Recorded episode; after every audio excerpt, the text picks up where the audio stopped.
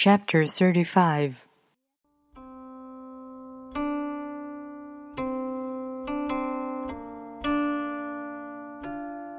She who is centered in Tao can go where she wishes without danger.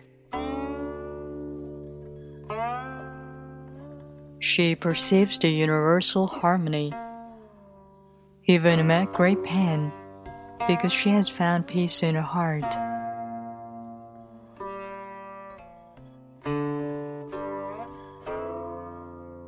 Music or the smell of good cooking may make people stop and enjoy.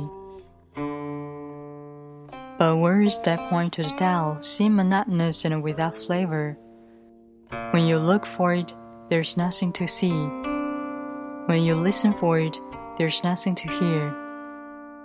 When you use it, it is inexhaustible.